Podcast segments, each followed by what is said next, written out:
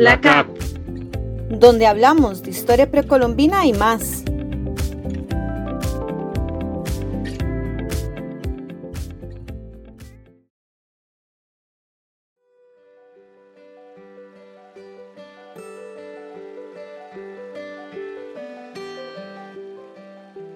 El 23 de febrero del 2023 muere el arqueólogo Richard Cook. Su legado a la arqueología del sur de América Central es innegable. Este episodio de la CAP es a manera de homenaje por su importante carrera y por las investigaciones que ayudaron a comprender más de lleno nuestra historia antigua. Richard Cook nació en 1946 en Inglaterra. En 1968 obtuvo su licenciatura en Arqueología y Lenguas Modernas en la Universidad de Bristol y en 1972 obtuvo su doctorado en la Universidad de Londres. En 1969 llega a Panamá, el que fue prácticamente su hogar y donde desarrolló su carrera por más de 50 años. En los 70 se incorporan numerosos proyectos arqueológicos que incluyeron excavaciones en sitios precerámicos, sitios históricos e incluso a la cabeza de rescates arqueológicos, donde destaca sus labores en el sitio El Caño. Entre 1981 a 1985, con fondos obtenidos de la National Science Foundation de los Estados Unidos y del Instituto Smithsonian, lleva a cabo un proyecto sumamente vital para entender el cambio ambiental las prácticas de subsistencia y los sistemas de asentamiento del Pacífico Central panameño. Como un resultado de sus incursiones en este y otros proyectos posteriores, crea una de las mejores colecciones arqueológicas de referencia de restos faunísticos de América tropical. Entre sus intereses a lo largo de sus años de gran trabajo estuvieron la interacción entre las poblaciones y el ambiente en épocas prehistóricas, relaciones entre grupos indígenas, lenguaje y arqueología, restos faunísticos en contextos prehistóricos, análisis cerámico, oro e iconografía en Panamá, arqueología histórica en la ciudad de Panamá, genética y ADN mitocondrial en poblaciones modernas panameñas, así como sus esfuerzos para que los resultados de sus investigaciones se dieran a conocer al público no especializado. Su relación con la arqueología de Costa Rica inicia con la formación y capacitación de jóvenes arqueólogos costarricenses en Panamá a finales de los 70s y de los 80s. Estos jóvenes se capacitaron en variados temas como la identificación de la arqueofauna, análisis líticos, prospecciones regionales, y análisis de restos botánicos de contextos arqueológicos.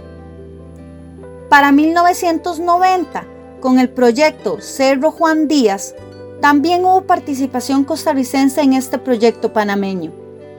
con el interés de que se ayudara en la cronología, estratigrafía y función del sitio. Tanto en los 90 y posterior en los inicios de los años 2000, hubo una constante necesidad de buscar voluntarios para sus proyectos investigativos.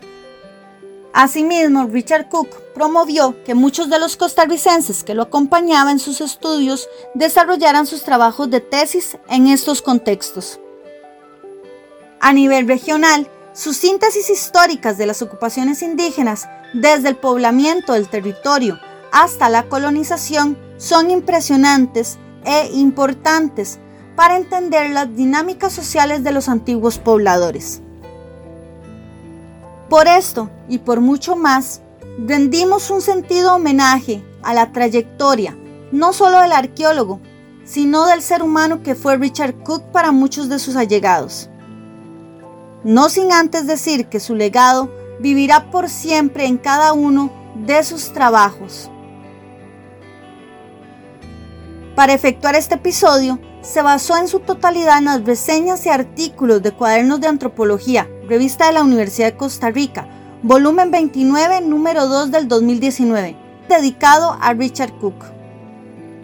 Ahora vamos a escuchar a la arqueóloga Yajaira Núñez, quien nos va a hablar de su experiencia con el doctor Richard Cook.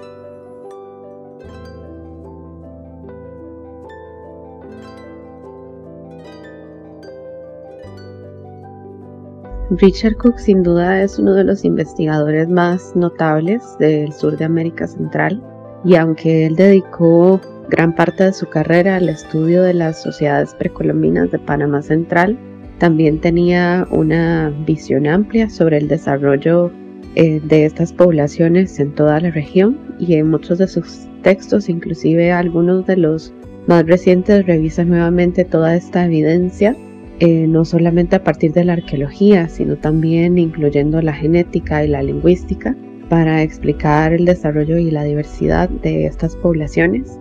Em, yo creo que este tipo de trabajos refleja muy bien esa,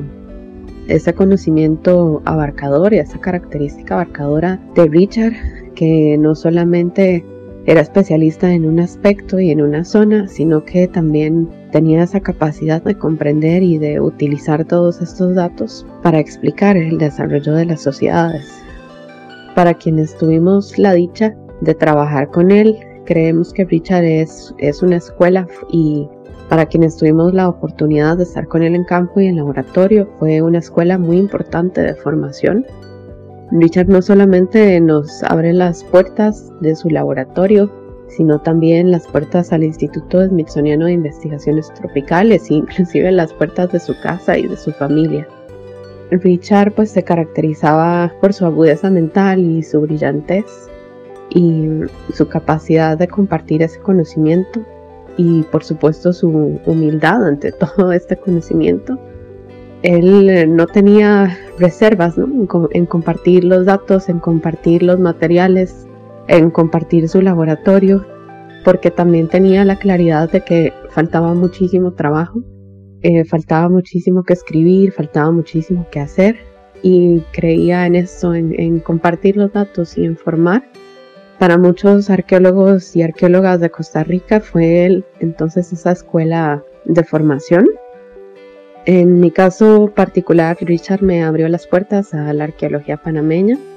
Fue gracias a él que también tuve la oportunidad de trabajar en la isla Pedro González, en el archipiélago de las Perlas, donde estaba él desarrollando junto con Juan Guillermo Martín un proyecto.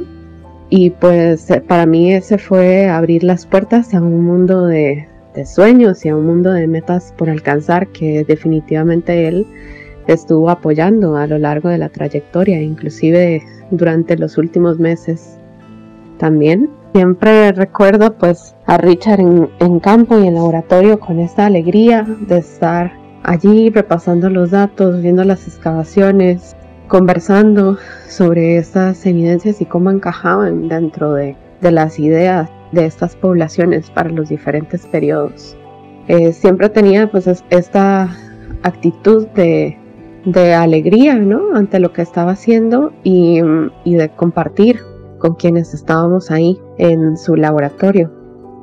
Uno de los, de los momentos que más voy a recordar sobre mi estancia y mi trabajo en Panamá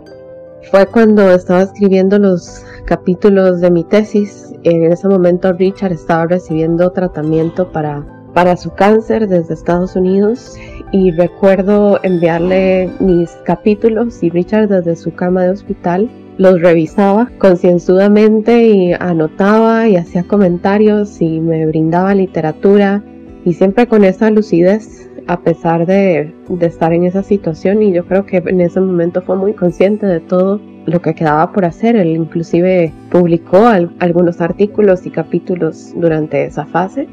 y para mí eso fue un motor muy importante, no solo para pues acabar mi tesis, sino también para recordar esa, esa actitud y esa fuerza que lo caracterizaba, que Richard no solamente tenía esa, esa fuerza física, sino también ese gusto por la vida eh, y esa fuerza intelectual, por supuesto, que yo creo que nos marcó a todos los que, los que compartimos con él ese proceso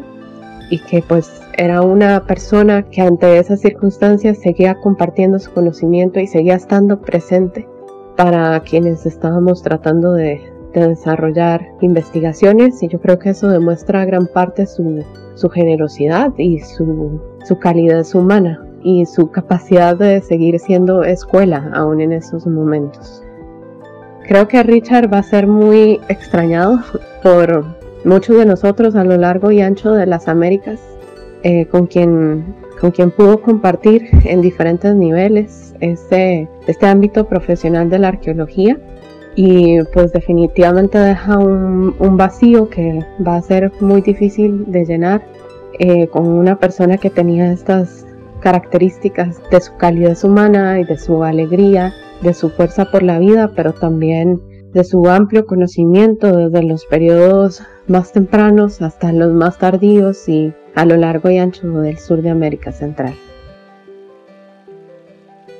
Música de Quetzal en el sitio web Free Music Archive. Agradecemos al Centro de Investigaciones Antropológicas de la Universidad de Costa Rica y a Yajaira Núñez Cortés.